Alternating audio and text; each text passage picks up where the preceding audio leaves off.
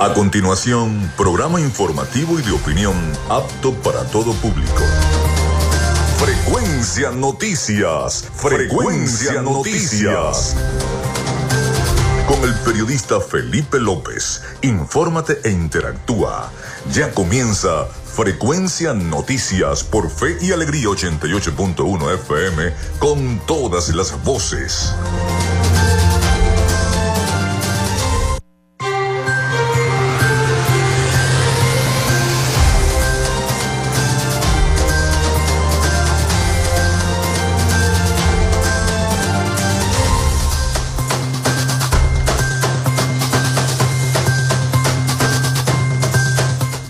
Amigos, muy buenos días, ¿cómo están? ¿Cómo se sienten? Bienvenidos a Frecuencia Noticias a través de Radio Fe y Alegría 88.1 FM.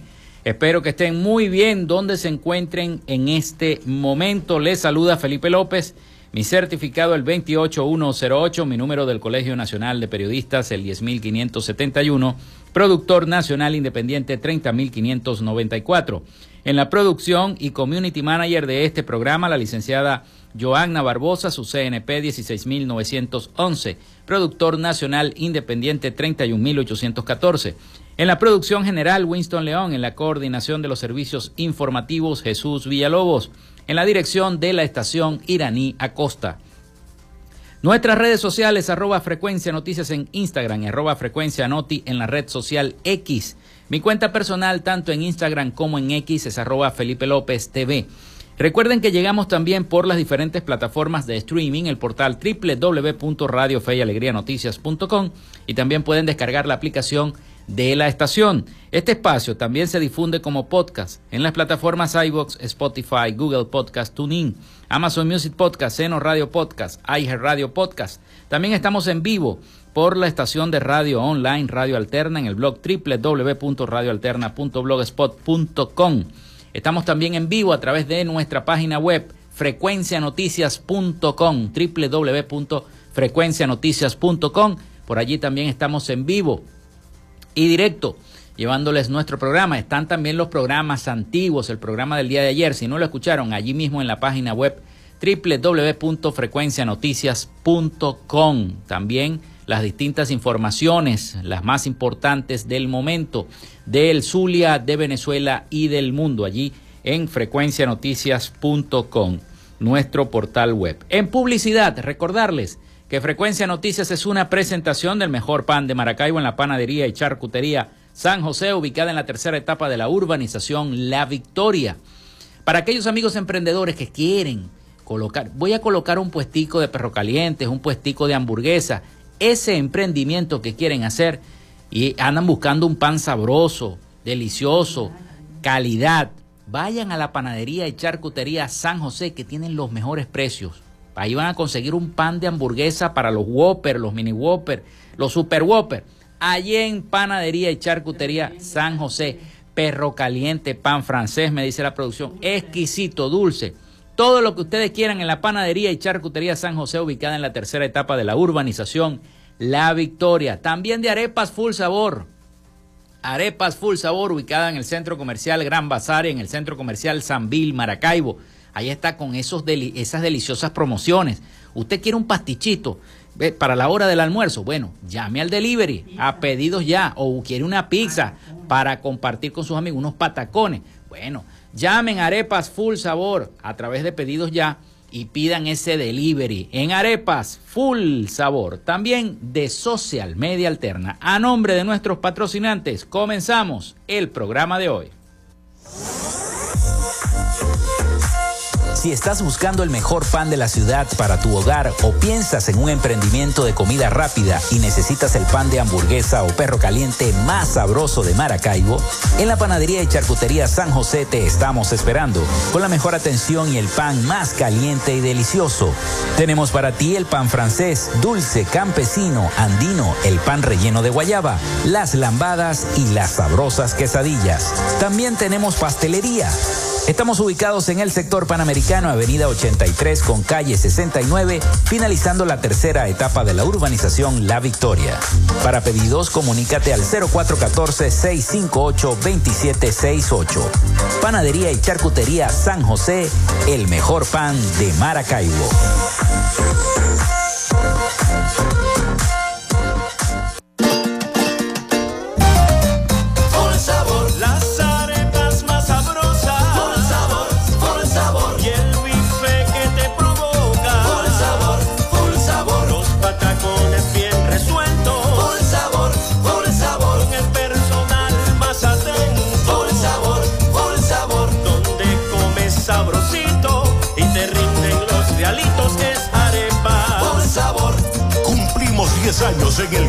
En el Gran Bazar y en el Centro Comercial Sanvil. Arepas. Por el sabor.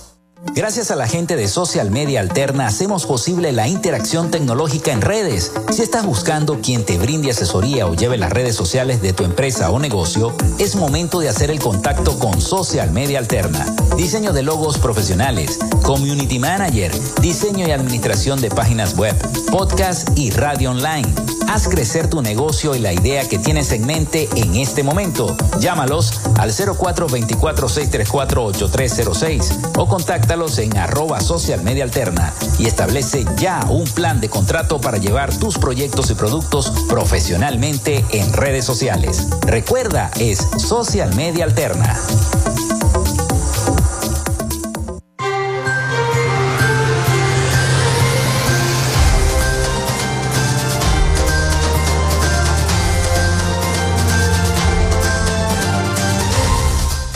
Bueno, el 0424-634-8306, 0424-634-8306, para que se comuniquen con nosotros, estemos interactuando y de inmediato empiecen a enviar sus mensajes de textos. Recuerden mencionar su nombre, su cédula de identidad y el sector de donde nos están escribiendo acá al programa a Frecuencia Noticias. Muy importante. Sobre todo si se le fue la luz si está padeciendo nuevamente estos racionamientos, porque como dijo el ministro eh, en el mes pasado, en el mes de diciembre, que se iban a volver otra vez a incrementar los eh, racionamientos eléctricos en gran parte del estado Zulia, bueno, en gran parte no, en todo el estado Zulia, entonces ya comenzaron otra vez, a mí se me fue la luz en la noche y siempre se me va a las 11 de la noche. Y así hay muchos vecinos en distintas parroquias y en distintos sectores de la ciudad de Maracaibo, de San Francisco, hasta donde llegue la, potente señal de Radio Fe y Alegría 88.1 FM. Escriban, se le fue la luz, 0424-634-8306 y díganos qué está pasando en su comunidad. Recuerden mencionar su nombre, su cédula de identidad y el sector de donde nos están escribiendo. Temprano me escribió Carlos Petit para decirme el aumento de las pensiones, aumento salarial, discusión de los contratos colectivos y pago de las prestaciones sociales pendientes. Estamos dispuestos a seguir luchando para mejorar nuestra calidad de vida y no estar toda la vida con hambre y en la miseria. Salarios dignos ya, dice Carlos Petit. Saludos a Carlos Petit que tuvieron recientemente este martes una manifestación, una protesta por las calles del centro de la ciudad de Maracaibo para exigir precisamente los salarios dignos, pensiones dignas. A ver si se, si se dignan, seguimos con la palabra, a aumentar el salario, a aumentar las pensiones para los trabajadores. Pero la cosa como que está un poco fuerte. Bueno, hoy tendremos un programa informativo estaremos hablando sobre todo en materia política porque el día de hoy supuestamente el abogado de María Corina Machado, Perkin Rocha, podrá ir a la sala del Tribunal Supremo de Justicia a revisar qué pasó con el documento que introdujo María Corina Machado en diciembre, en eh, ese 15 de diciembre en la sala eh, electoral del Tribunal Supremo de Justicia para ver si le dan o no la habilitación política y así pueda participar en las elecciones presidenciales previstas para este año 2024 que aún estamos esperando la fecha porque todavía no hay fecha de las elecciones presidenciales acá en nuestro país. Y este, ayer fue, acudió Perkin Rocha, y tengo las declaraciones de Perkin, las vamos a estar escuchando a lo largo del programa, de la transmisión de nuestro programa, sobre eh, precisamente esa visita que hizo al Tribunal Supremo de Justicia para ver cómo va la situación eh, eh, del proceso que se le lleva a María Corina Machado en cuanto a su habilitación o no, según los acuerdos de Barbados, ¿no? Porque eso fue el, proceso que dispuso ese acuerdo de Barbados firmado el, mes, el año pasado. Entonces, este, mientras tanto, mientras eso ocurre, bueno, ya salieron los personajes del gobierno a decir que bueno, que María Corina no va, no va a ir para el baile, que va a poner un sustituto. Bueno, y de eso no habla precisamente María Corina Machado, ni tampoco habla la plataforma unitaria democrática eh, respecto a que va a haber un sustituto o algo. Tiene que haber una, segunda fórmula, ¿no? Pero eh, hasta el momento se va a revisar. Vamos a ver qué va a pasar hoy, qué va a decir el tribunal. Por eso precisamente les traje las declaraciones del abogado Perkin Rocha sobre esa situación. Estaremos hablando también sobre el tema de la inflación, de cómo están tratando de subsistir los comercios elevando los precios porque ya eh, los productos se les han pasado de las manos, la gente ya no puede comprar con ese salario mínimo de 3 dólares y pico, o sea, es algo que eh, escapa la canasta básica alimentaria que escapa más de los 500 dólares. En fin, hoy estaremos hablando de todo un poquito acá en Frecuencia Noticias. Por el momento vamos con las efemérides del día. En Frecuencia Noticias, estas son las efemérides del día.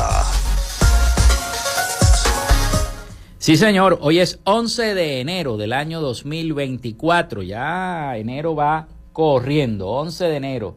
Y un día como hoy, 11 de enero, nace Teodosio I el Grande en el año 347, emperador romano que impuso el catolicismo como religión oficial y fue el último en gobernar todo el imperio romano después de su muerte. Se produce a la división del imperio romano entre sus dos hijos. Arcadio recibe el imperio de Oriente y Honorio recibe el imperio de Occidente. El fundador del Islam, Mahoma, conquista la Meca en el año 630, un día como hoy. También la asamblea de Chacachecare en el año 1813 el Congreso de Angostura, por petición del libertador Simón Bolívar, decreta la abolición progresiva de la esclavitud en Venezuela en el año 1820. Un día como hoy también fallece Francis Scott Key en el año 1843, abogado, escritor y poeta estadounidense, autor de la letra del himno nacional de los Estados Unidos. También fallece un día como hoy en el año 1874 Gay Bolden Inventor, empresario y político estadounidense, inventor de la leche condensada azucarada, como se le conoce en la actualidad. Fue el fundador del New York Condensing Milk Company en los Estados Unidos. También Henry Haven Wilson publica en, en, Chicago la primera edición de la revista Mecánica Popular, aquella revista, ¿se acuerdan? Mecánica Popular, donde uno revisaba los, los automóviles. En el año 1902 también la ONU, un día como hoy, crea la Comisión de Desarme y Seguridad Internacional en el año 1946. Se funda también el equipo deportivo Táchira Fútbol Club en el año 1974. Se inaugura el Polideportivo de Pueblo Nuevo en el año 1976. Se desarrolla la primera emisión de Drake and Josh en el año 2004. Y un día como hoy, el futbolista venezolano, la futbolista venezolana Deina Castellano debuta como delantera del Atlético de Madrid en la primera división de España en el año 2020.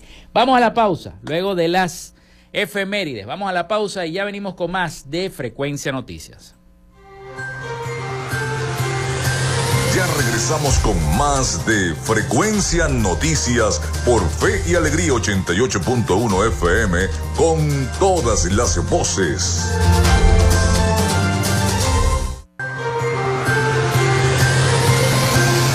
Escuchas Frecuencia Noticias por Fe y Alegría 88.1 FM con todas las voces.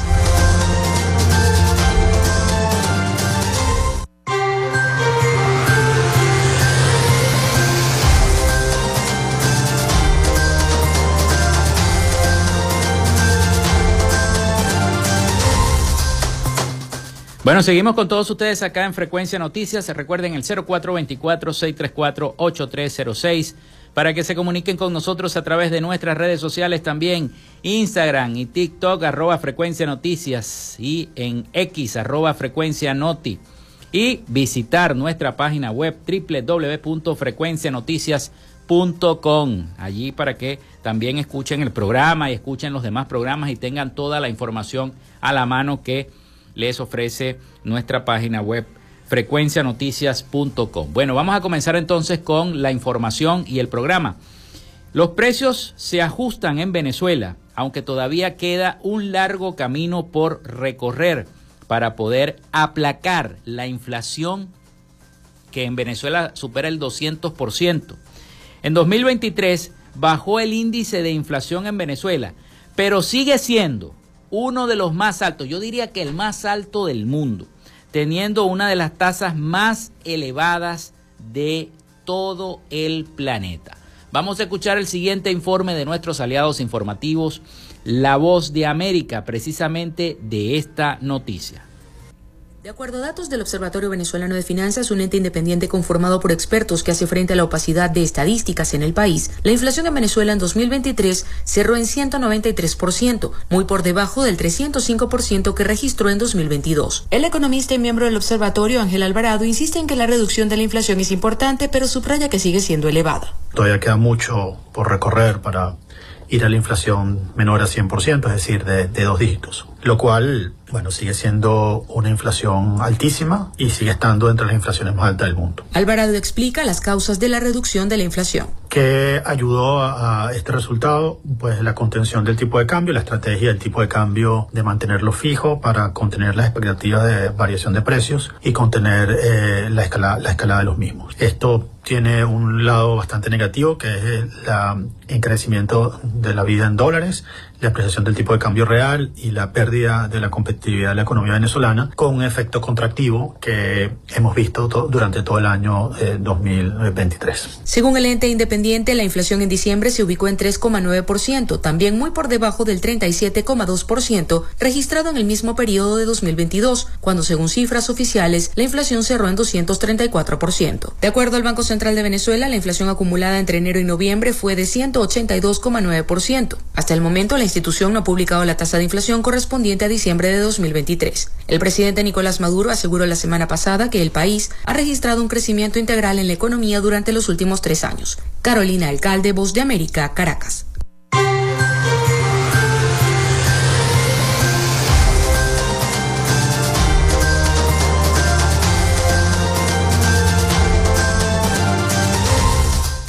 Bueno, gracias por el reporte a la gente de La Voz de América, precisamente con el tema de la inflación, que es un tema muy álgido y que ha copado desde el año pasado hasta el comienzo, este mes de enero de este año, todo el eh, interés de eh, nuestro público venezolano. Pasamos ahora al tema político y lo que les hablaba del el proceso que se lleva a cabo de habilitación para ver si se habilita o no a María Corina Machado y puede participar en las elecciones presidenciales. El abogado del comando de María Corina Machado, Perkin Rocha, informó este miércoles que luego de tres intentos sin resultados satisfactorios, le será permitido este 11 de enero, el día de hoy, observar el expediente sobre el caso de María Corina Machado en el Tribunal Supremo de Justicia. El martes, el abogado intentó acceder al mencionado expediente que contiene la causa administrativa que sustenta la supuesta inhabilitación de María Corina Machado para ejercer cargos públicos y le fue negada la solicitud.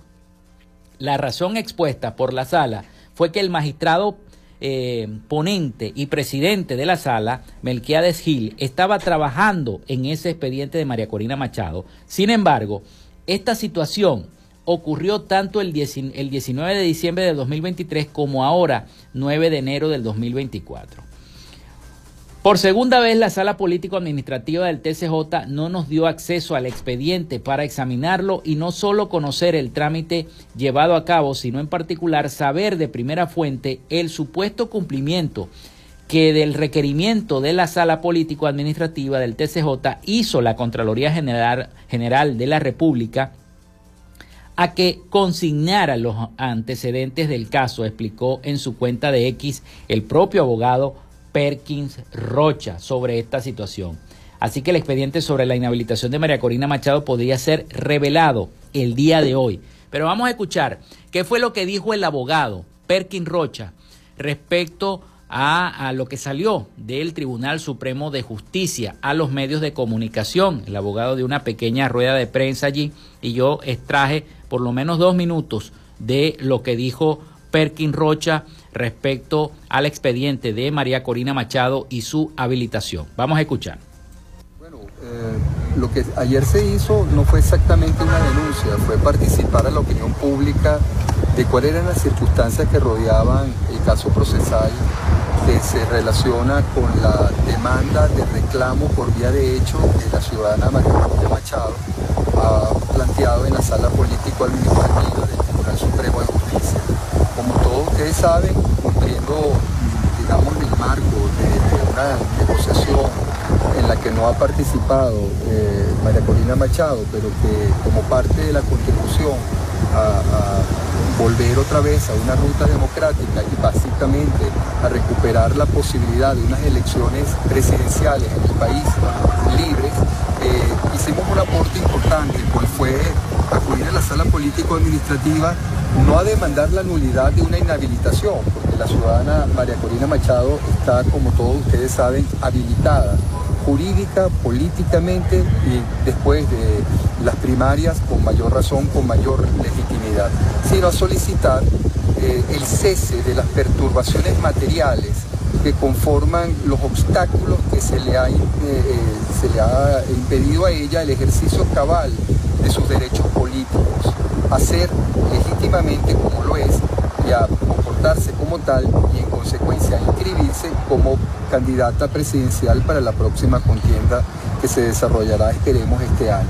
Eh, eso ocurrió el 15 de diciembre y eh, el 21 de diciembre ratificamos en horas de despacho, el 15 de diciembre por ser un amparo cautelar, lo presentamos y el 21 de diciembre ratificamos eh, ese pedimento y a la vez insistimos en el contenido del mismo por cuanto era el último, uno de los últimos días de despacho que tuvo la sala político-administrativa el año pasado. Desde esa fecha hasta el presente no hemos podido tener contacto con el expediente. Han sido dos oportunidades en que formalmente lo hemos solicitado. El día de ayer fue la segunda, hoy fue la tercera y hoy se nos dijo que con toda seguridad mañana el expediente estará, eh, digamos, públicamente con acceso para nosotros, que somos la parte más interesada, y eventualmente para cualquier abogado que quiera, eh, digamos, consultar el expediente.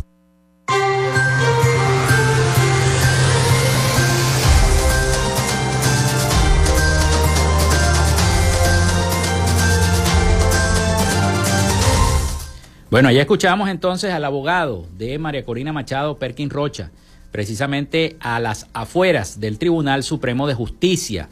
Luego de salir y de eh, solicitar la, el expediente donde se lleva la causa de María Corina Machado para revisar, a ver cómo va, a ver cómo va el expediente, pero supuestamente hoy, 11 de enero, sí se va a poder entonces acudir, habrá que estar pendiente de nuestra página web frecuencianoticias.com, de nuestras redes sociales arroba frecuencia noticias, para ver qué pasará con ese expediente donde se lleva el caso de la habilitación o no de María Corina Machado, ¿no? Había un ruido de fondo por el viento que golpeaba los micrófonos de algunos colegas periodistas y eso era lo que escuchaban esa interferencia, ¿no? Mientras hablaba daba las declaraciones el abogado Perkin Rocha. Y siguiendo en materia política, Partidos opositores exigen al Consejo Nacional Electoral establecer la fecha para las elecciones presidenciales. La incertidumbre continúa en la política venezolana. Dirigentes solicitan el cumplimiento del acuerdo de Barbados para cambios e, e, inhabilitaciones y observación internacional en los comicios.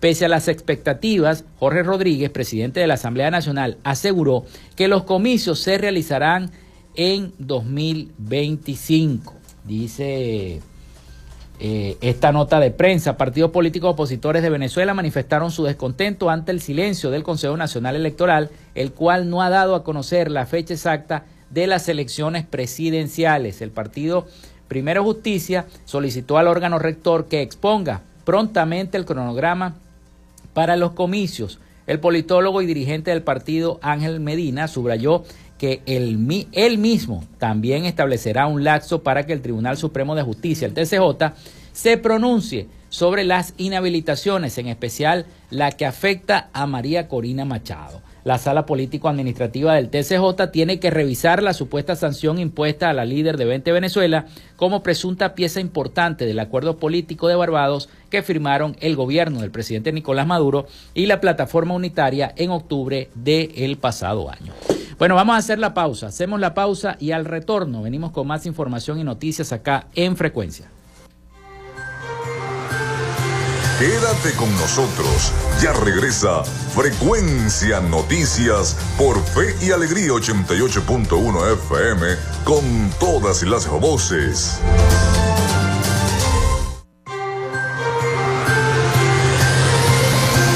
Escuchas Frecuencia Noticias por Fe y Alegría 88.1 FM con todas las voces.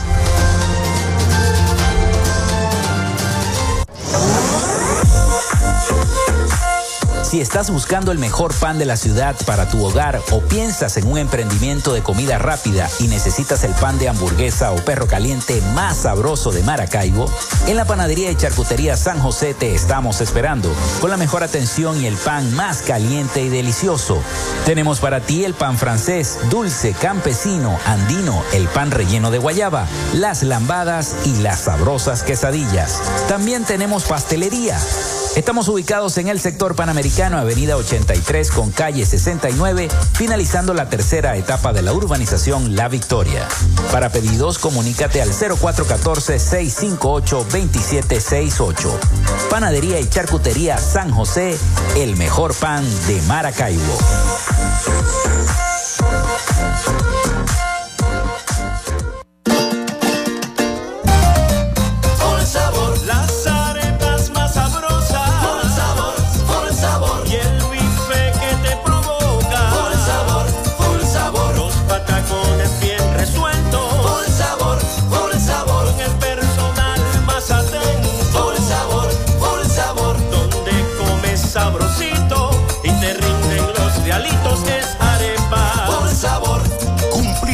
Años en el Gran Bazar y en el Centro Comercial Sanvil.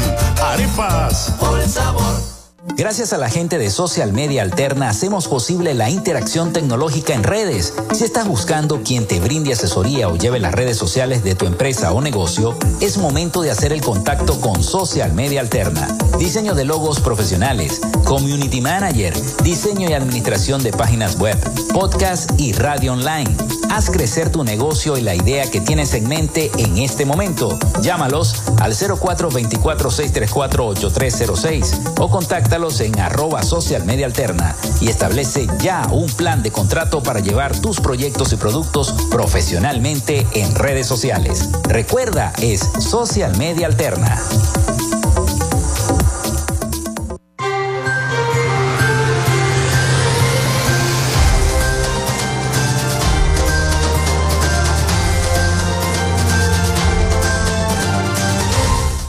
Seguimos con todos ustedes acá en Frecuencia Noticias. Muchísimas gracias a todos por sus mensajes de sintonía a través del 0424-634-8306 y a través de nuestras redes sociales, arroba Frecuencia Noticias en Instagram y TikTok y arroba Frecuencia Noti en X. También los que navegan a través de nuestra página web frecuencianoticias.com, www.frecuencianoticias.com. Bien, continuamos con más de nuestro programa. Recibimos una información de el MINSI. El ingeniero Carlos Ernesto Portillo, director regional del Ministerio del Poder Popular para la Agricultura Productiva y Tierras, un audio precisamente de él. Dice que Agro Venezuela producirá más de 23 millones de toneladas en este año 2024. Habrá muchos proyectos productivos para este año y eh, sobre todo el desarrollo de la misión Agro Venezuela. Vamos a escuchar entonces este audio que nos envían los muchachos, saludos a los muchachos del MINSI, sobre la producción en Venezuela, precisamente la de tierras. Estos años, en estos 22 años de la creación del INTI, se han adjudicado, se han entregado a hombres y mujeres productores eh, de Venezuela y del Zulia 13 millones 956 mil 366 hectáreas. Esto en 427 mil 131 adjudicaciones. Esto supera con creces todo lo que se hizo en los 48, en los 40 años de la reforma agraria eh, del siglo pasado. Y específicamente para el Zulia, que nos interesa esa cifra, en estos años de la creación del INTI se han desarrollado 36.741 adjudicaciones que significan un millón, un mil hectáreas. ¿Por qué arranco con esto? que es importante resaltarlo y felicitar al equipo del INTI porque en toda la historia del INTI el Estado Zulia es el primer estado a nivel nacional en adjudicación de tierra. Todo esto tiene que ver porque el presidente Nicolás Maduro ha instruido que todos los esfuerzos que venga a ser la gran misión eh, Agrovenezuela de la que venimos eh, hablando se enfoquen en estas 13 millones 956 mil hectáreas que se han adjudicado a pequeños, a medianos, a grandes productores, sin ningún tipo de, distinción, han tenido las puertas abiertas del Ministerio de Agricultura, Productiva y Tierra a través del INTI para este tipo de documentación.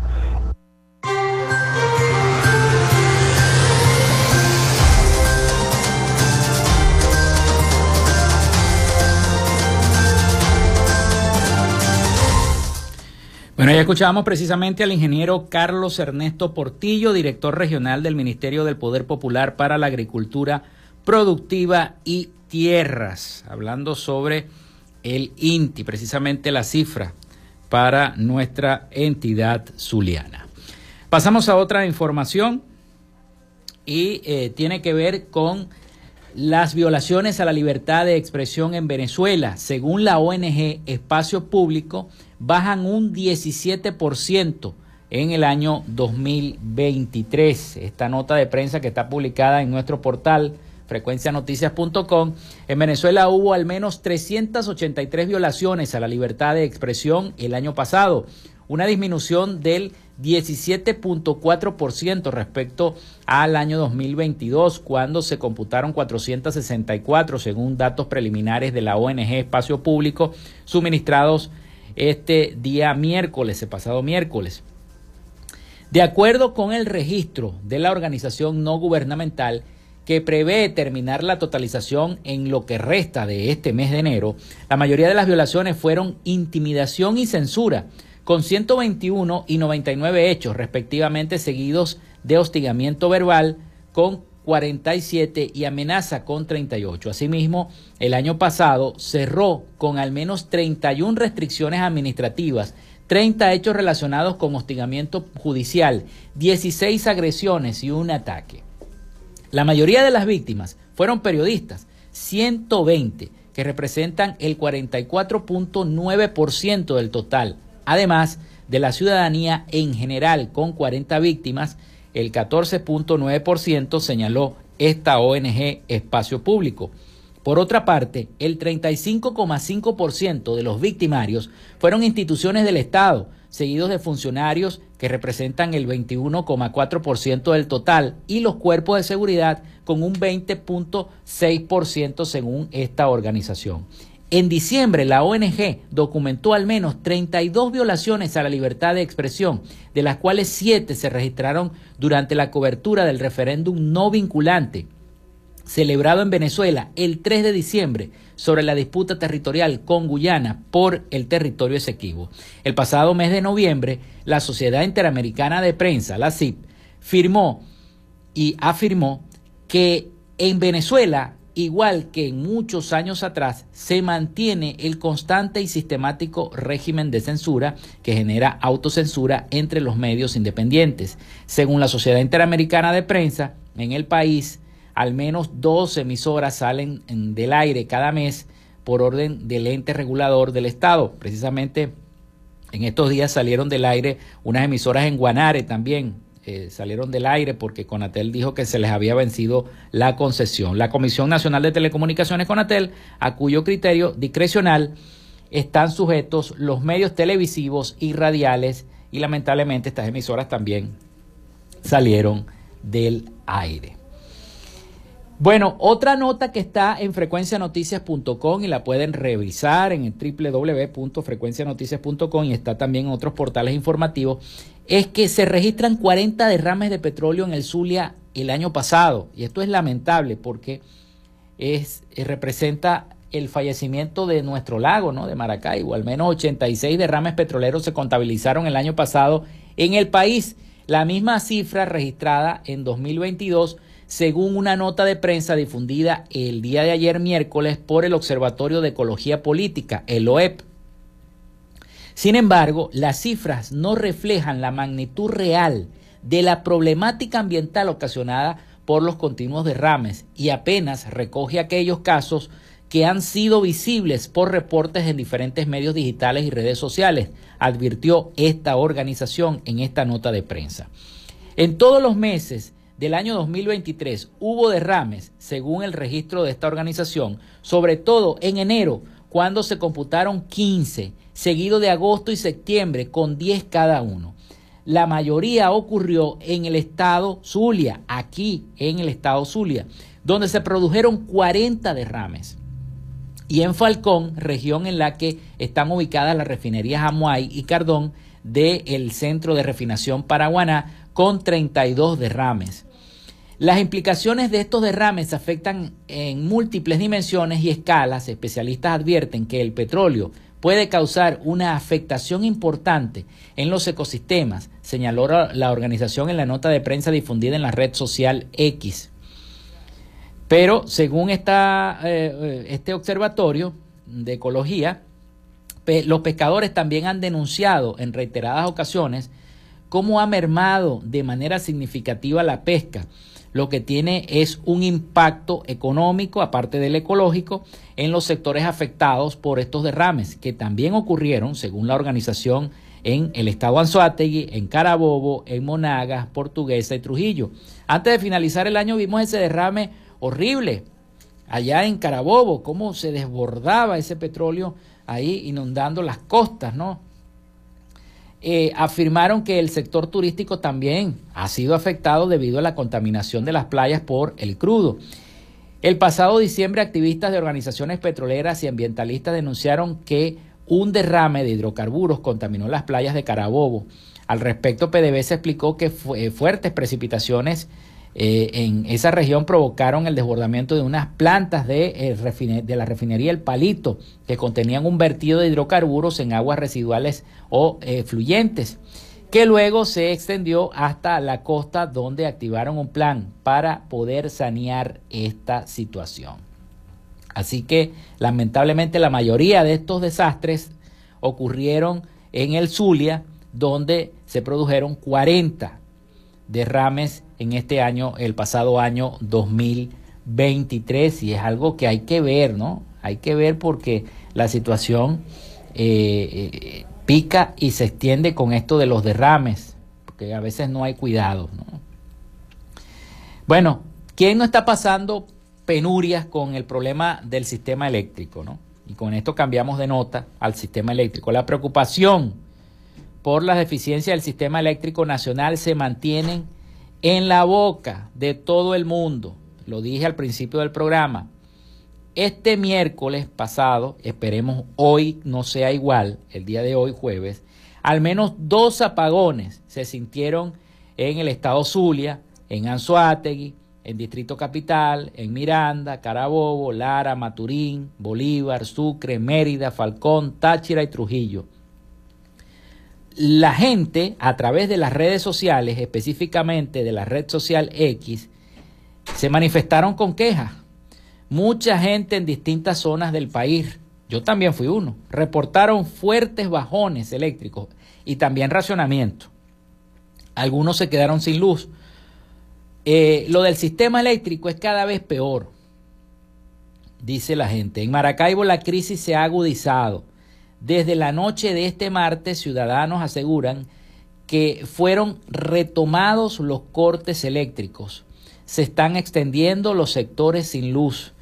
En estos días casi un cuarto de la ciudad de Maracaibo no tenía electricidad al mismo tiempo, destacó una usuaria de la red social.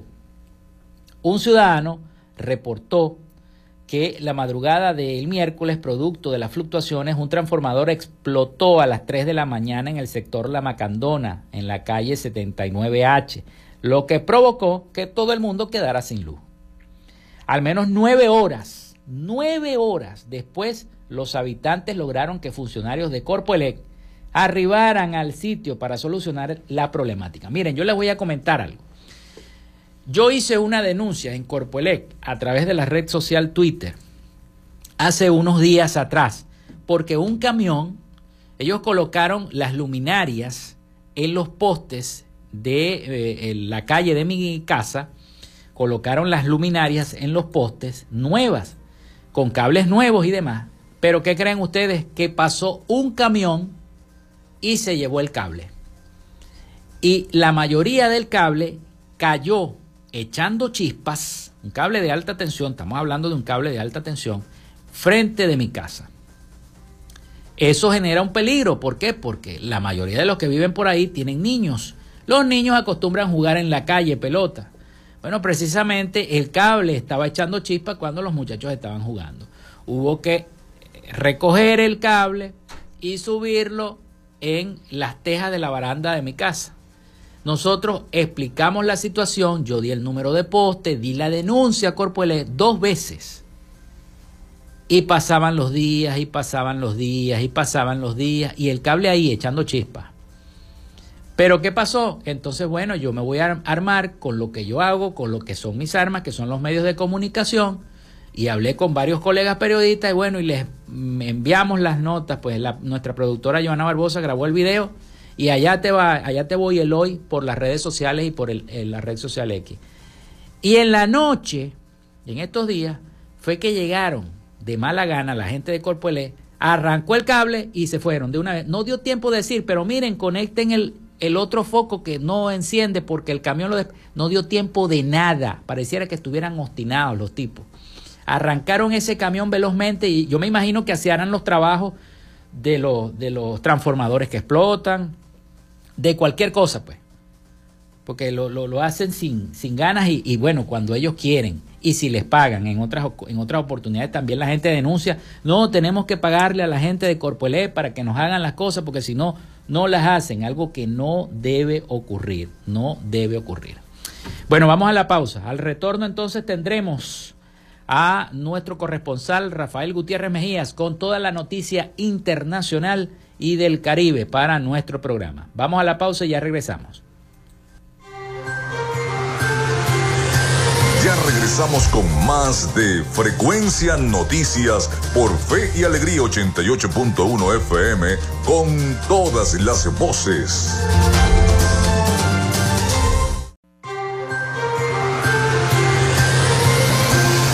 Escuchas Frecuencia Noticias por Fe y Alegría 88.1 FM con todas las voces.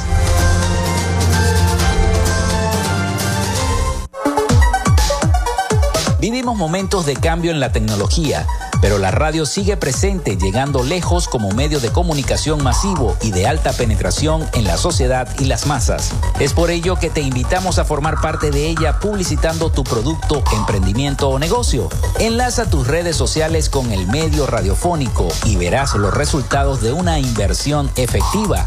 Desde Frecuencia Noticias te invitamos a formar parte de nuestro patrocinio.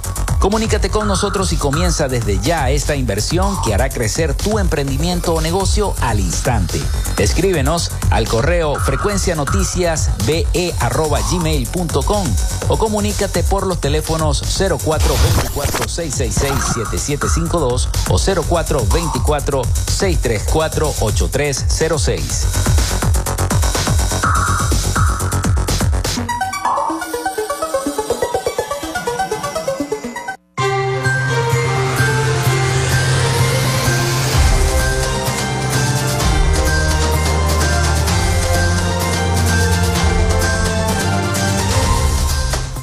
Bueno, entramos en este último segmento de nuestro programa por el día de hoy. Muchísimas gracias a todos los que se han comunicado a través de nuestra línea telefónica 0424-634-8306 y a través de nuestras redes sociales en Instagram y TikTok arroba frecuencia noticias y en X en arroba frecuencia noti. Y los invito entonces a navegar a, a través de nuestra página web frecuencianoticias.com. Bueno, Llegó el momento de las noticias internacionales acá en nuestro programa a cargo de nuestro corresponsal Rafael Gutiérrez Mejías con toda la información de Latinoamérica y el Caribe. Así que le vamos a dar el pase a nuestro compañero Rafael. Adelante. Latinoamérica.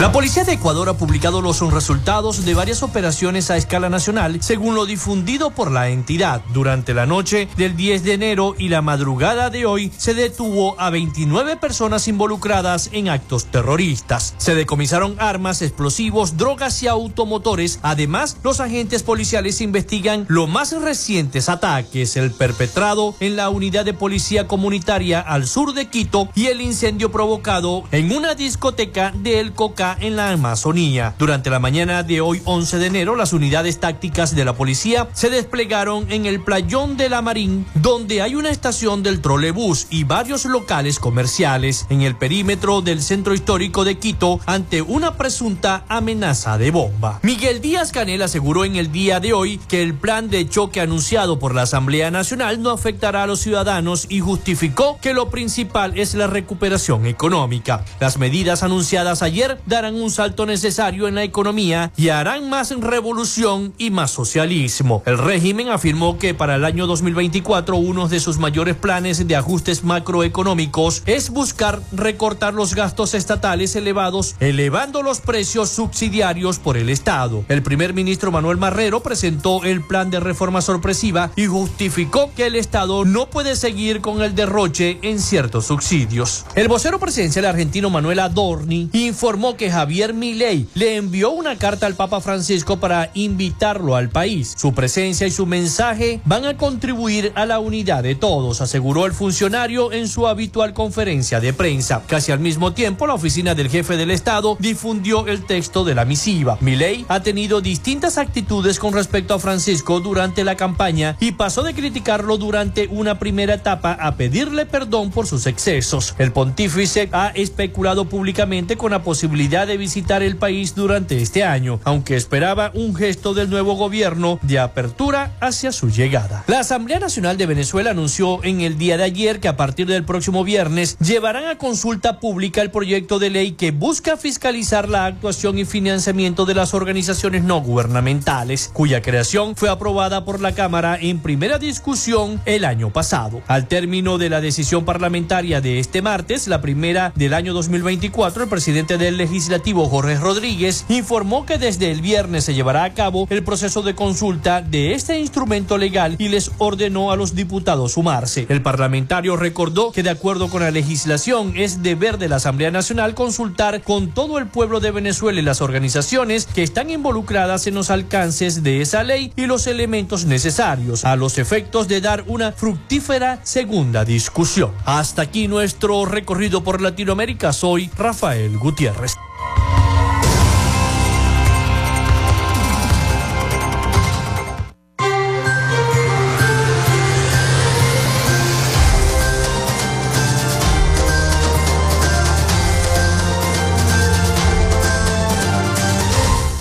Muchísimas gracias a nuestro compañero Rafael Gutiérrez Mejías con toda la información de Latinoamérica y el Caribe.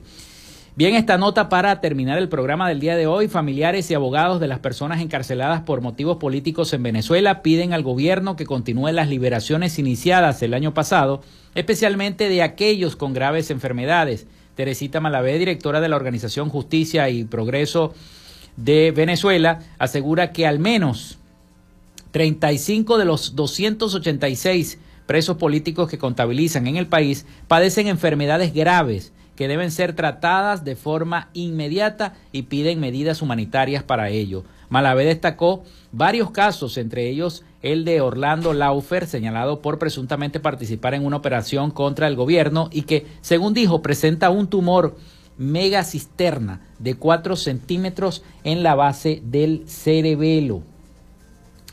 Eh, megacisterna significa que se está llenando de agua.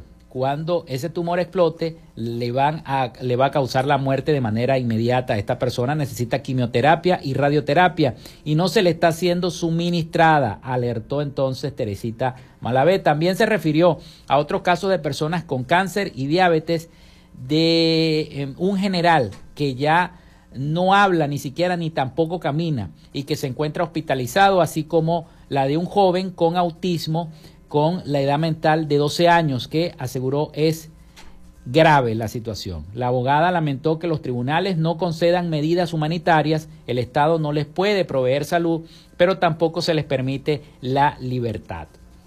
Por su parte, Yajaira Forero, abogada y defensora de los derechos humanos, insistió en que existen diversos mecanismos para otorgar libertad a los presos políticos, entre ellos las medidas humanitarias, indultos, leyes de amnistía general y fórmulas alternativas de cumplimiento de penas. Bueno, con esto llegamos al final de Frecuencia Noticias. Muchísimas gracias a todos por la sintonía. Laboramos para todos ustedes en la producción y community manager la licenciada Joanna Barbosa, su CNP 16911, productor nacional independiente 31814. En la producción general Winston León, en la coordinación de los servicios informativos Jesús Villalobos, en la dirección de la estación Iranía Costa, en el control técnico, locución y conducción, quien les habló Felipe López, mi certificado el 28108, mi número del Colegio Nacional de Periodistas el 10571, productor nacional independiente 30594. Nos escuchamos mañana con el favor de Dios y Nuestra Señora de Chiquinquirá. Cuídense mucho. Hasta mañana.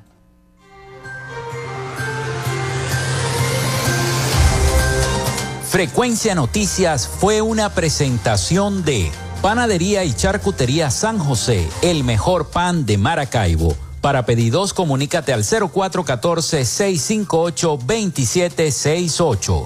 Arepas Full Sabor. Sigue sus deliciosos platos y promociones en arroba arepas full sabor o solicítalos por pedidos ya. Gobernación del Estado Zulia. Esperanza es futuro. Social Media Alterna. Si necesitas una página web o un community manager, llámalos al 0424-634-8306 o contáctalos en arroba Social Media Alterna. Frecuencia Noticias.